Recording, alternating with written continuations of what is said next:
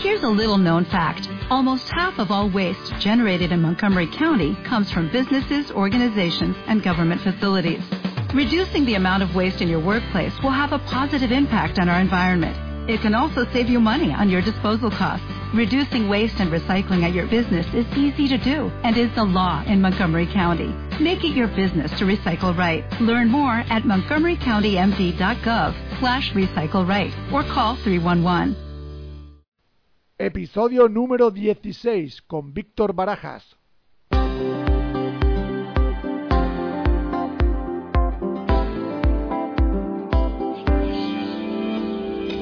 Bienvenidos al programa Ventas Éxito, un podcast diseñado para ayudarnos a crecer como vendedores.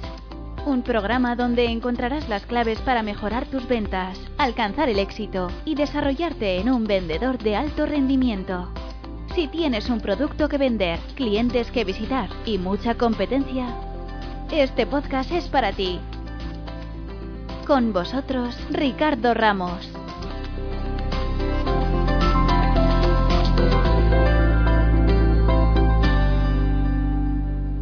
Hola vendedores, te saluda Ricardo Ramos del blog ventasexito.com y te doy la bienvenida a un nuevo episodio de Ventas Éxito Podcast, donde hoy tocamos un tema que no te quieres perder, un tema que poco se habla entre los vendedores, que es el desprestigio o la mala imagen que existe en nuestra profesión y de nosotros los vendedores.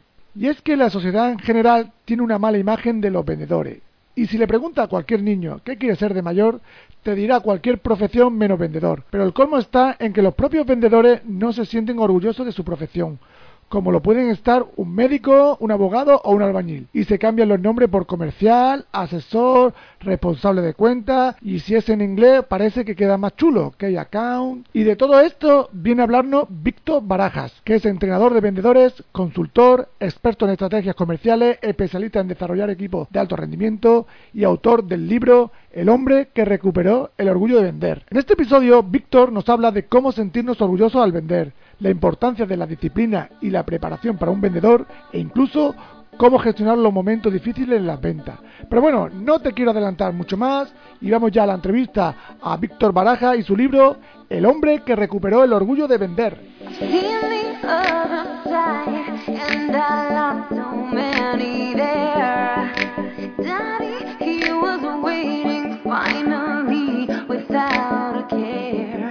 Hola Víctor, ¿cómo estás? Hola Ricardo, buenas tardes, un placer estar aquí contigo. El placer es mío. Nada, te doy la bienvenida al programa y te agradezco muchísimo que estés hoy aquí con nosotros para hablarnos de tu libro, El hombre que recuperó el orgullo de vender. Pues sí, un título curioso, ¿verdad? Verdad, verdad. pues nada, Víctor, para los oyentes que no te conozcan, ¿quién es Sí. Víctor Barajas?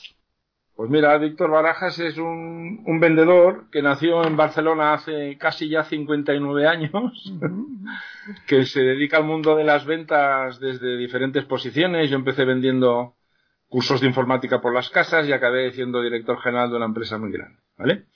Siempre he estado en el área comercial y desde hace unos 20 años aproximadamente decidí montar mi consultoría para dedicarme a lo que verdaderamente me gusta, que es desarrollar vendedores y intentar que las empresas vendan más y mejor. Ese es el, el motivo por el cual monté Aula de Ventas Consultores. Perfecto. Víctor, la primera pregunta es ¿por qué los vendedores hemos perdido el orgullo de vender? Vale, esto viene. mm, el título, te voy a explicar de dónde sale el título. El título sale de mi experiencia dando conferencias y dando clases en diferentes escuelas de negocios. Durante muchos años, cada vez que yo iba a dar una conferencia sobre ventas y preguntaba al auditorio cuántos vendedores hay hoy aquí, nadie levantaba la mano. Entonces, año, pues vamos mal. Si vengo a hablar de ventas y no sois vendedores, no entiendo mucho qué hacéis aquí. El siguiente paso era que todos me explicaban los que eran, bueno, uno era asesor, el otro era comercial, el otro era no sé qué, pero gestor de cuentas, director de cuentas. Y yo siempre decía, vamos a ver para centrarnos, ¿eh? Yo, ¿a ti te pagan por conseguir ventas? Sí, coño, pues eres vendedor. no tiene, no tiene mucha más explicación. Entonces, a partir de ahí, en ese momento yo tenía ah, un cliente muy importante que era el Deutsche Bank, Ujú, el director de formación, Lorenzo Muriel, mi coautor con el libro, y se lo expliqué. Dije, "Oye, mira, mira qué me está pasando, es curioso esto, ¿no? Y los dos dijimos, tía, pues quizás el momento de dar a entender a la profesión de que o te sientes orgulloso de lo que eres o difícilmente lo harás bien. Ujú. Decidimos escribir este libro simplemente como contrapunto a lo que nos estábamos encontrando constantemente con las redes de ventas, que era que todo el mundo camuflaba su verdadero yo porque el hecho de vender le parecía de poco valor, ¿no? Cuando yo creo que es que en el mundo económico más valor aporta, porque tú puedes tener un producto estupendo, pero como alguien no lo venda, pues lo tienes muy mal, ¿no? Y ese fue el porqué del orgullo de vender. O sea, yo creo que ha sido importante, claro, fíjate que el libro salió hace ya, hace ya años, hace 10 años. El segundo sale en breve, ya te lo adelanto ahora aquí. en estaremos pendientes, estaremos pendientes. Sí, ya te contaré.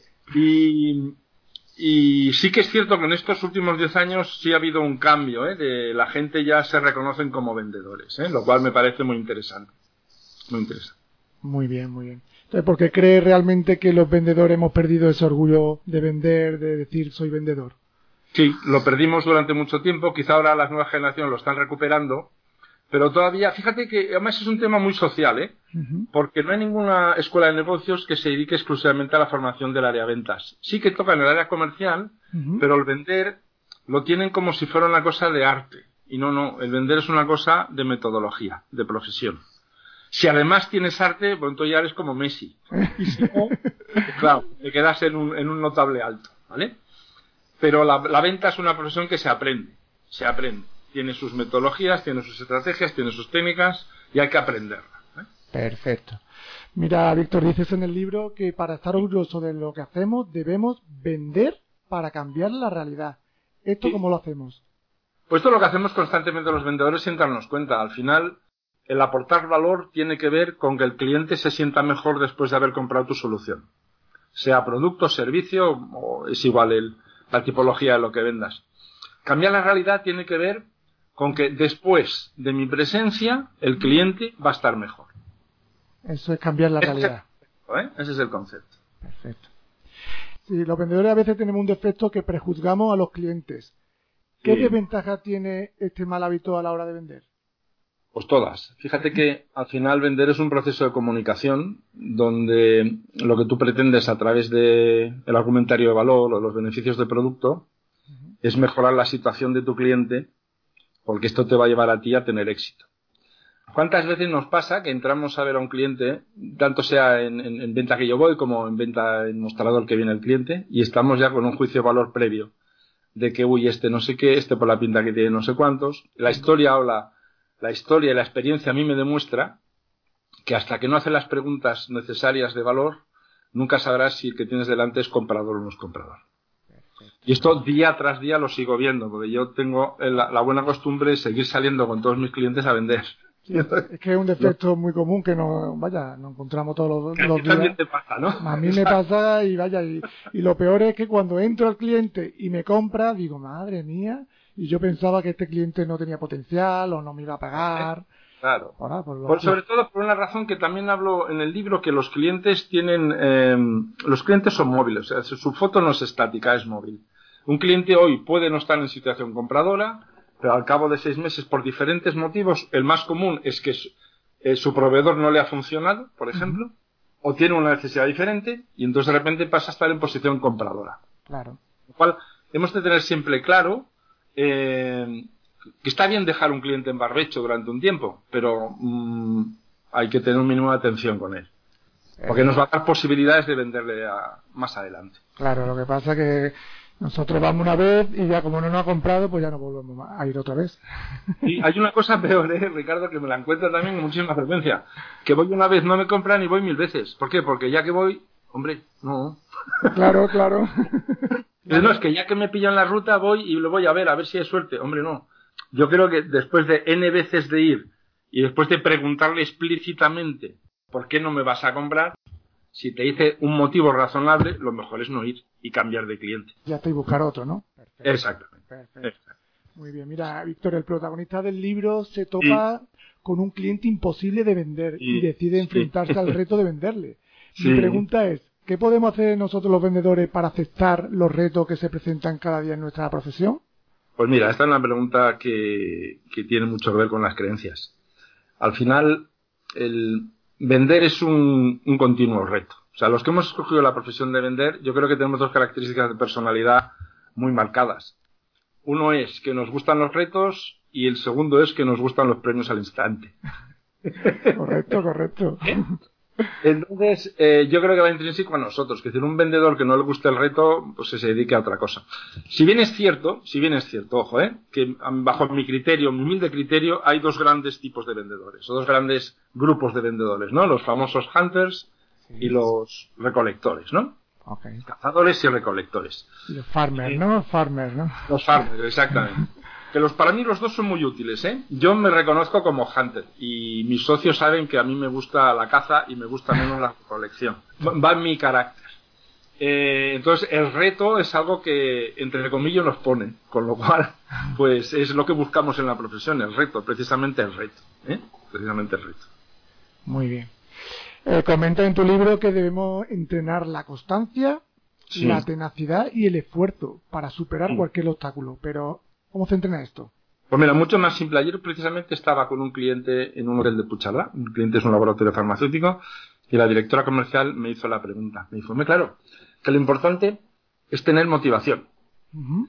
Y le dije, no, no, no. Lo importante es tener disciplina. La motivación parte de la disciplina. Es decir, la motivación es algo que tú no puedes entrenar. Tú lo que sí puedes entrenar es la disciplina para que a partir de ahí venga la motivación. No sé si me he explicado suficientemente bien. Es decir, yo, yo soy, yo soy, yo soy corredor, voy a correr, ¿vale? Sí. Y muchos días no tengo ganas de ir a correr. O sea, la motivación me aparece por la disciplina de salir a correr. Claro.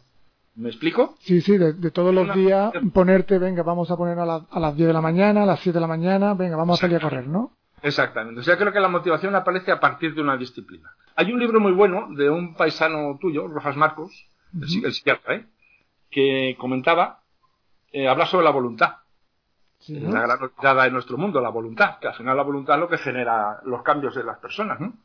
Y la voluntad es un esfuerzo, o sea, la voluntad no es gratis, porque cuando es gratis no es voluntad, es que ya te gusta hacerlo. Claro, claro, claro. Entonces, a ver, en, en, nuestra sociedad, que es la sociedad que lo que quiere es tenerlo todo fácil, olvidamos lo importante. Claro. Que es que lo importante es ponerte a hacerlo, y aunque te cueste hacerlo, a partir de ahí aparece todo lo demás. La voluntad, la motivación, aparece todo. Es decir, que disciplina, constancia es lo, lo que tú, ¿no? Sin duda, yo creo que es la disciplina. La disciplina y saber que cuando las cosas las hacemos bien, según el método que, que toque en cada momento, los resultados siempre van a venir. Entendido. ¿Por qué dices que la venta se parece al ajedrez, Víctor? Bien, esto es una butad que hicimos con Lorenzo, porque él es jugador, y tiene que ver con que la venta al final te la has de tomar como un juego. Es decir, vender es un, lo sabes como yo, es, un, es una profesión muy dura. Sí. Porque al final siempre estás gestionando los noes, ¿no? Claro. O te lo tomas como un juego o acabas, o acabas muy mal. Entonces, al final te has de preparar en cuanto a la preparación de las jugadas, a pensar un poco la estrategia que tendrá el cliente, ponerte en la mente de él para ver lo que está pensando en ese momento. Nos referíamos a esa parte de la venta, a la parte más estratégica. En esa parte de decir que cuando voy a vender tengo que pensar lo que me puede decir el cliente, los argumentos que me va a dar, las objeciones, claro. ¿no? Y preparármela, ¿no? Sobre todo, yo creo, uh, para mí la venta tiene dos tiempos, un tiempo logístico y un tiempo vendedor. El tiempo logístico es el que se suele olvidar más, yo creo que es el que más resultados da, que tiene que ver con la preparación de la entrevista, el conocimiento previo al cliente. Hoy en día, sí. con las redes sociales, fíjate tú y yo estamos hablando a mil kilómetros de distancia. ¿Vale? Que decir, hoy en día las redes sociales te explican quién es el cliente, qué está comprando, para dónde, dónde se mueve. Es decir, puedes saber casi todo un cliente antes de ir a la entrevista. Con lo cual, hay un taller que yo hago muy a menudo con las redes de ventas que son clientes míos, que es hago una lista de todo lo que nos puede acercar o desacercar de la venta. Uh -huh. Y cuando dices, vale, de todo esto que hemos puesto, ¿qué depende de ti? Generalmente las cosas que dependen de ti son las que no se preocupan. En la logística que te refieres, ¿no? Exactamente. No, no. Y, y, de prepararte, de informarte, de meterte en internet y ver quién es el cliente, qué, está, qué necesidad tiene, a qué esté trabajando, por dónde se mueve, qué ámbito tiene. Y esa parte para mí es fundamental. Me refería a esa parte. Vale. Y esa parte, los vendedores, como siempre, mm, no le prestamos atención. Claro. Es, es, un error, ¿eh? Es un error, ¿eh? Ricardo, para mí es un error muy grave, y más hoy día con las facilidades que tenemos de conocer a los clientes. Claro. Aunque solo sea, fíjate, aunque solo sea para tener un motivo de discurso comercial. Claro. Ahora, esta es la siguiente pregunta que te hacía, era eh, que muchos vendedores van a vender sin prepararse la visita. Para ti, claro, ¿cómo es de importante no improvisar cuando vamos a vender? Claro, sobre todo si hablamos, fíjate, si hablamos de, de venta simple, o sea, si hablamos, por ejemplo, de ir a vender me invento, vamos, voy a poner un ejemplo, ¿vale? Imaginemos que vamos a vender a Canal Farmacia o a Canal Oreca. Bueno, pues ahí el conocimiento que yo tengo del cliente eh, ya es el día a día que voy yendo a verle, ¿vale? imaginemos un proceso de venta consultiva que tú vas a venderle un proyecto a una empresa grande, como Endesa. Sí. Caray, hermano, como no te lo prepares un poco antes, no sabes ni de qué tienes que hablar. a eso me estoy refiriendo. Porque Endesa es muy grande, puede tener muchas circunstancias. Una vez pasan muchas noticias que te dan pie a ti a entablar una relación de confianza con tu interlocutor. Hablar de cosas que le están pasando a él, que le están interesando. Porque al final, la venta es un proceso mm, por el cual tú has de hacerle entender a tu cliente que lo conoces y que le puedes aportar un valor distinto. Eso pasa por, por informarte de quién es él. A eso me refería, ¿eh? Perfecto. Lo importante es que no improvisar, vaya. Eso es... No, improvisar está. No sé quién lo decía esto, pero uno es capaz de improvisar cuando se lo sabe, y estoy de acuerdo con ello. ¿Cómo, cómo puede repetirlo? Sí, que yo soy capaz de improvisar cuando me lo sé. Cuando no me lo sé, no improviso, invento, que es distinto. Ah, claro. Es distinto. Eso tiene un alto riesgo, ¿eh? Tiene un alto riesgo. Perfecto. Bueno, tú comentas en el libro que los vendedores disfrutamos del efecto siete vidas. ¿Qué es el efecto siete vidas? No como los gatos. Pueden matar muchas veces, pero el vendedor de verdad es una persona, sea hombre o mujer, que es capaz de volverse a, levantar y a rehacerse. Fíjate que la venta posiblemente sea de la profesión, la única profesión donde eh, el éxito, que además aparece en alguna parte del libro, de ratio 3, o sea, de cada 10 intentos acertar 3, es un éxito altísimo. Esto sería impensable en un cirujano por ejemplo. Por ejemplo, ¿no? o, en, un, abogado o en muchas otras profesiones, ¿no? Claro. Y que de cada 10 intentos aciertes tres o te salgan bien tres, el mundo de la venta, en general, está valorado como un buen ratio de conversión, ¿no? yo lo que creo que lo difícil es llegar a esos tres intentos. Exactamente. ahí yo creo que es donde pecamos los vendedores, que no somos constantes, como hemos dicho antes, ¿no? Sí, Sí, sí, ese es el tema. Entonces era un poco, una, un poco una metáfora de la vida de los gatos, ¿no? Es decir, que siempre estamos trabajando con, con siete vidas perdidas y tres que vamos a ganar. Ese era un poco el Perfecto, perfecto. Mira, hay un momento, Víctor, en el libro que el protagonista se siente agobiado, presionado porque no da resultado. Una situación normal que podemos vivir cualquier vendedor. ¿Cómo gestionamos estos momentos tan complicados? Mira, yo creo que todos pasamos, y todos hemos pasado, al menos yo he pasado, y mis clientes muchos han pasado por momentos personales que te llevan a perder la confianza en ti mismo.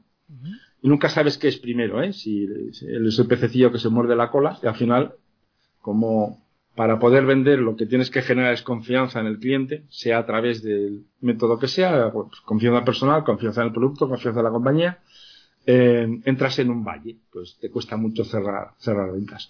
Yo soy de los que creen, y así lo poníamos en el libro, que lo mejor es tomarse unos días de, descanso y hacer una pequeña reflexión. Es decir, vamos a poner un listado, por ejemplo, ahora voy a explicar una pequeña acción que se puede hacer.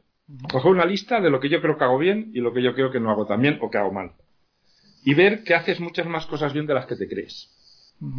Y posiblemente lo que tengas es que volver al método para volver a poner en orden toda la sucesión de tareas que tienes que hacer para conseguir una venta.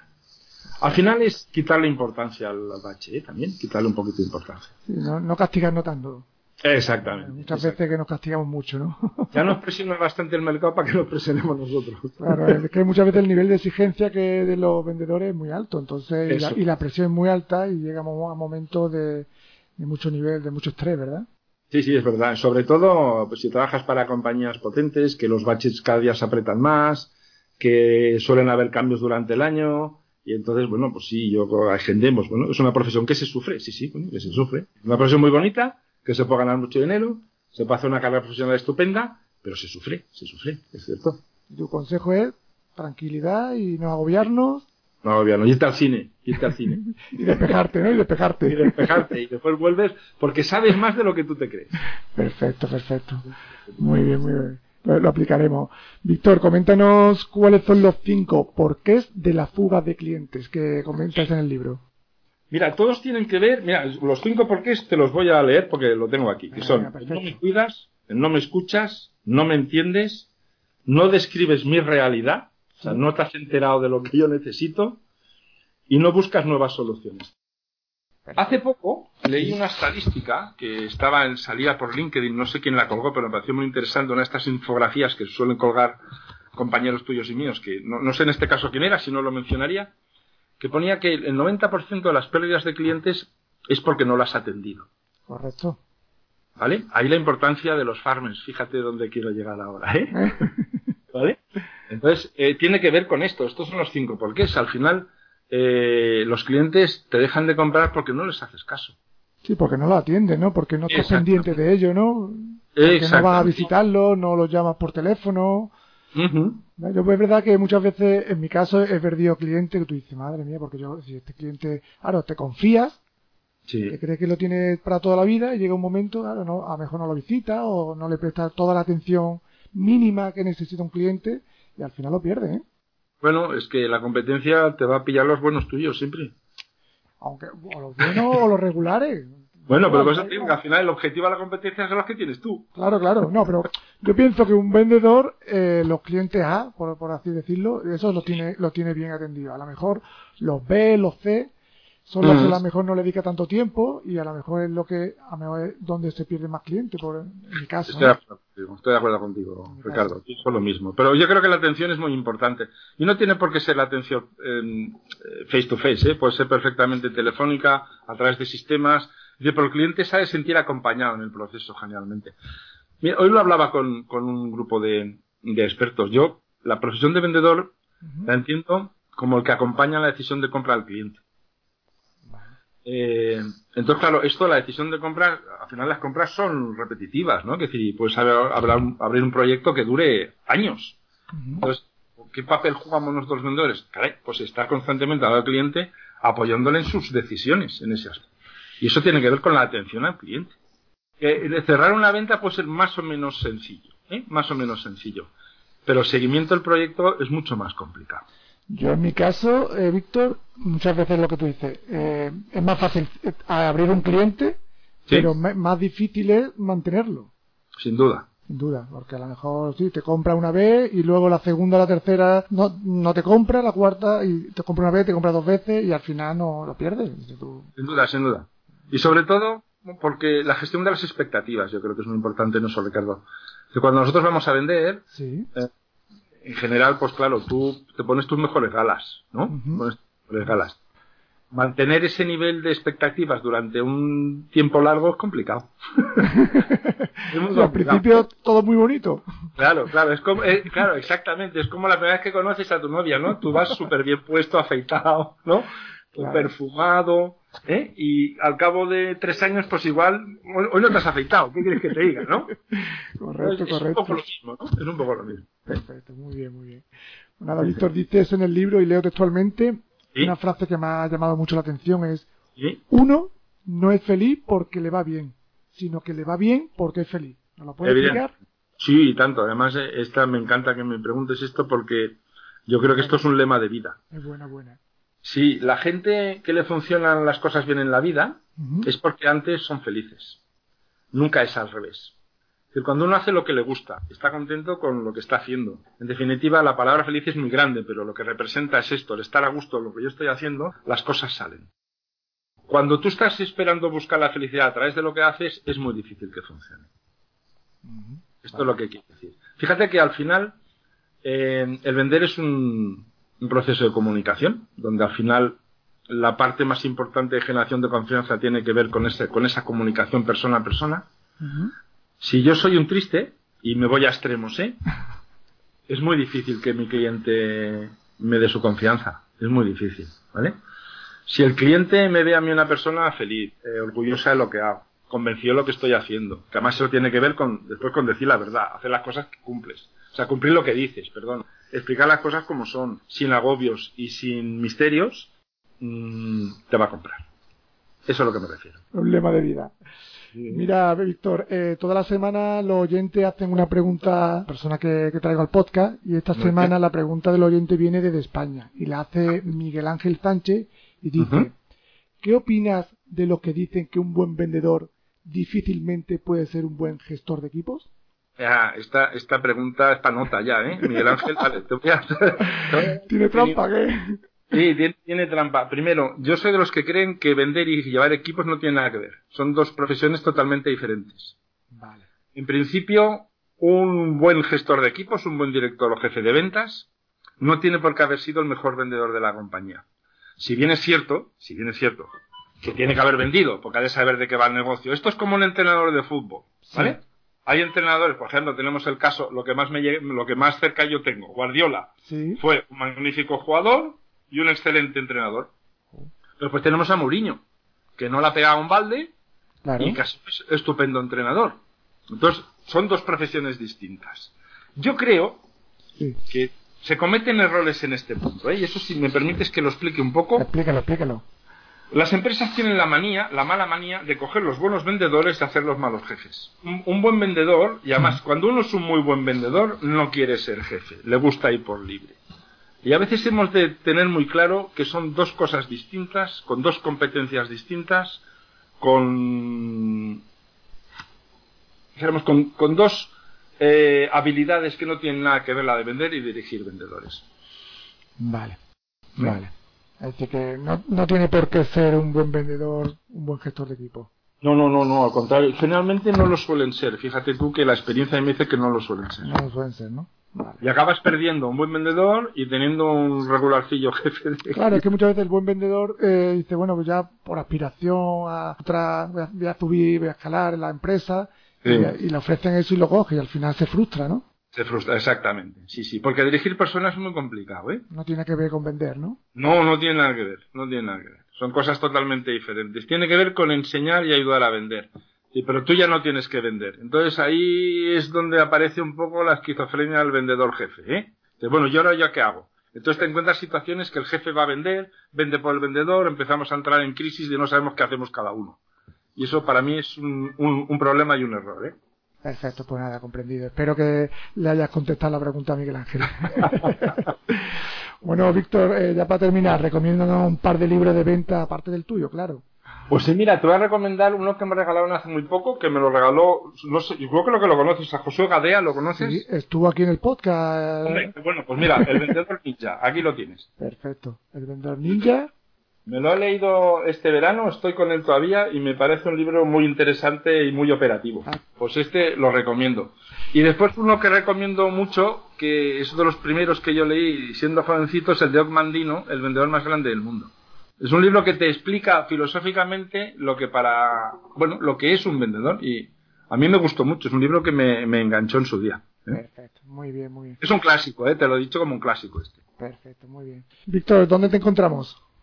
Pues bueno, yo tengo la web que, que tú sabes, www.habladeventas.com. Estoy poniendo en marcha mi blog. La verdad es que es un tema que tengo un poquito parado porque me he dedicado este último año a escribir el segundo libro, que saldrá en breve, en breve, espero que en dos tres meses ya está en la editorial y tiene que ver con... Bueno, te voy a adelantar el título. El, método, el método Kowalski. Sí que explica exactamente qué debe hacer hoy en día un jefe de ventas. Vale, ¿nos puede adelantar una sinopsis un poco del libro, ya que está... Sí, sí, sí, es la evolución, o sea, Alberto Baltasar lo hace en jefe de ventas. Ah, mira, mira. ¿Vale? Entonces él se encuentra con esta situación que hablábamos, él deja de ser vendedor y pasa a ser jefe de ventas. Entonces ahí, este sí que sigue siendo una novela, pero sí que doy más herramientas operativas para gestionar un equipo. Muy bien, muy bien. Pues nada, estaremos pendientes cuando salga. salga de los primeros que salgan, uno te va a llegar a tu casa. Ah, muchas gracias. muchas gracias. Y en el al podcast para hablar también del libro, claro. Nada, eh, perfecto, pues pondremos todos los enlaces en el artículo que acompaña este podcast, Víctor. Y nada, eh, hasta aquí la entrevista. Ha sido un placer tenerte en el programa, darte las gracias por este ratito y por ayudarnos a recuperar el orgullo de vender. Genial. Y a ver si tú y yo coincidimos un día cara a cara, nos tomamos una cervecita. Pues sí, eso está hecho, eso está hecho. Nada, te deseo el mayor de los éxitos y te mando un fuerte abrazo. Muchísimas gracias. Hasta luego.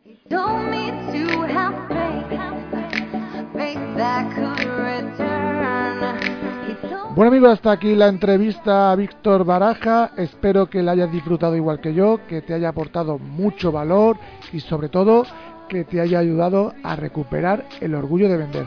Un último favor que te pido es que si el podcast te gusta y te aporta valor, que por favor vayas a iTunes o a iBox y me dejes una reseña. Y si es de 5 estrellas, mucho mejor. ¿Para qué? Para que este podcast tenga más visibilidad y la información que yo comparto gratis llegue a más vendedores. Bueno, para terminar, que tengas una feliz semana, te mando un fuerte abrazo y como siempre digo, prepárate porque el éxito en ventas es posible. ¡Nos vemos!